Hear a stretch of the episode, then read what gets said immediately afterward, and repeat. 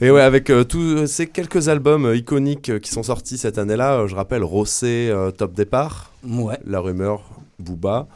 On aurait pu parler de samples magistraux à base de Art Blackie, Lalo Schifrin pour La Rumeur, ou encore Kal Jader sur le morceau de Rossé, samplé par DJ Mehdi. Le problème, c'est que 2002, comme l'a dit Bastien, c'était l'année de la nouvelle ère. Fini les grands jazzmen samplés pour faire du rap.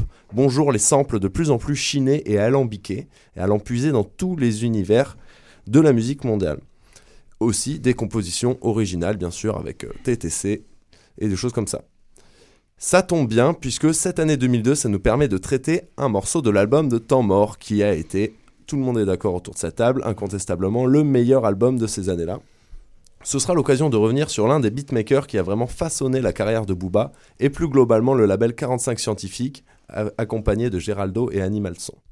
C'est parti. Exiger, sélectionner, choisir, jusqu'à trouver le sample juste. Dans les enquêtes du sample, il nous faut un sampleur et un samplé. Donc tout d'abord, le sampleur, architecte de ce beat, se nomme Fred Dudoué, dit Fred le magicien. Beatmaker, producteur, ingénieur du son, qui a enregistré et mixé peut-être la moitié des rappeurs français, Lunatic, Mafia Quinquin, de Nec, Daddy Lordsey. Et même les deux derniers, Joe Lucas en 2018, No Name et Carbon 14, en tant que technicien. Au niveau beatmaking, il a signé des prods comme Le son qui met l'impression et l'intro Temps mort de Booba. Cependant, quand on parle de Fred le magicien, vous l'avez compris, il y a deux entités, l'ingé et le mixeur.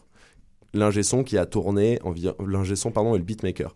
L'ingé lui a tourné à 75 heures par semaine et le beatmaker, bien moins euh, prolifique, euh, pour des raisons que vous comprendrez, nous intéresse totalement aujourd'hui. J'ai donc choisi une de ces prods, jusqu'ici tout va bien, un sampling assez euh, représentatif de, de cette nouvelle ère du rap. Le sample en question est une voix qui a été accélérée et pitchée. Je vous la laisse écouter en fond.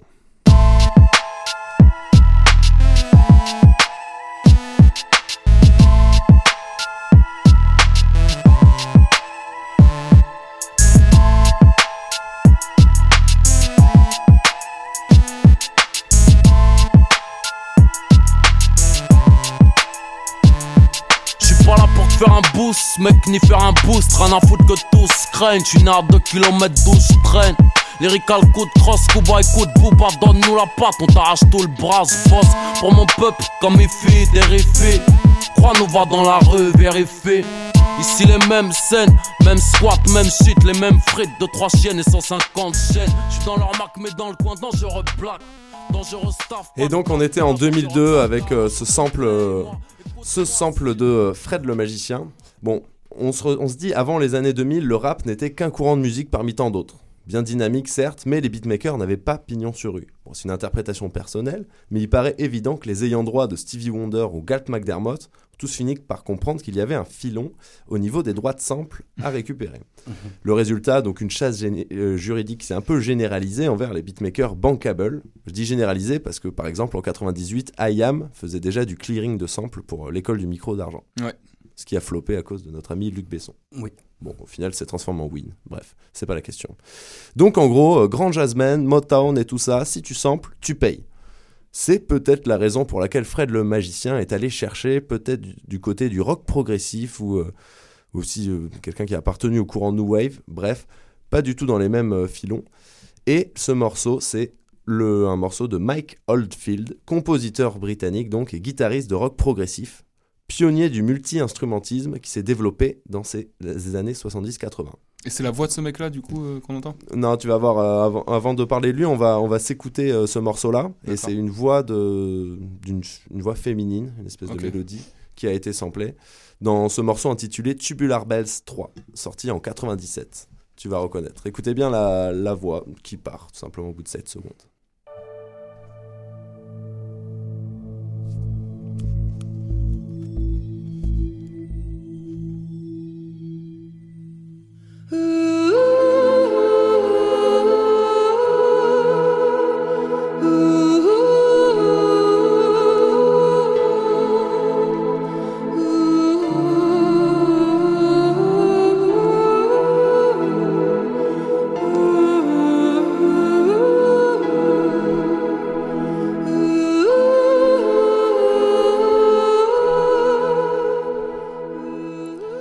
Donc à première vue, vous ne voyez peut-être pas le lien entre ce son et celui de Booba. Alors petit indice, il a tout simplement redécoupé la première phrase de la mélodie vocale et l'a pitché, c'est-à-dire accéléré au double de sa vitesse, ce qui donne ceci.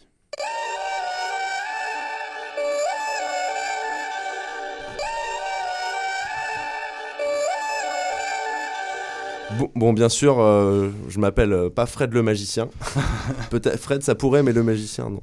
Donc, euh, vous voyez à peu près, comme c'est du gâteau pour, euh, pour tout sampleur, des espèces de phrases mélodiques vierges de batterie et autres sons parasites. C'est d'ailleurs une sorte de marque de fabrique chez Mike Oldfield. Donc, historique rapide, il est né dans les années 50 à Reading, en Angleterre. Pendant une enfance assez triste, il se réfugie dans la guitare à partir de 7 ans, imitant des chanteurs folk anglais. Dix ans plus tard, il bricole un magnétophone et expérimente le principe du multipiste, composant ainsi les bribes de son premier album Tubular Bells, superposant guitare, basse, orgue et xylophone. Le résultat donne un 33 tours comprenant un long morceau de rock symphonique, un morceau par face, c'est-à-dire deux morceaux sur le 33 tours. Là aussi, tous les instruments sont joués par euh, Mike et Mike seul, une prouesse technique pour l'époque. Et d'ailleurs, l'album est un succès immense, 16 millions, 16 millions vendus assez rapidement, une des plus grosses ventes de l'histoire de la musique à l'époque. Ce qui est assez fou pour de la musique instrumentale. C'est clair. D'ailleurs, vous connaissez euh, le titre d'ouverture de cet album, vous le connaissez sûrement du moins, il a été pris comme musique d'un célèbre film. Attention,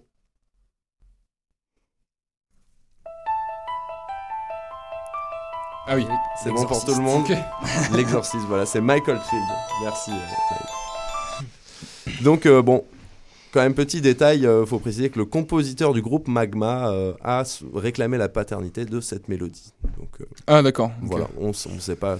Et au final, ils ont réussi à clairer le sample ou ils ont même pas eu de problème euh, Oui, oui, sur euh, le track de, de temps mort, je veux dire? L'histoire le dit pas, mais euh, bon, je pense qu'après ils ont, ils ont dû clearer les samples tôt ou tard. Mais je pense que Michael Field, justement, qui est dans une démarche super novateur, il n'y a pas eu de problème. de- Ouais, de ok. point de vue.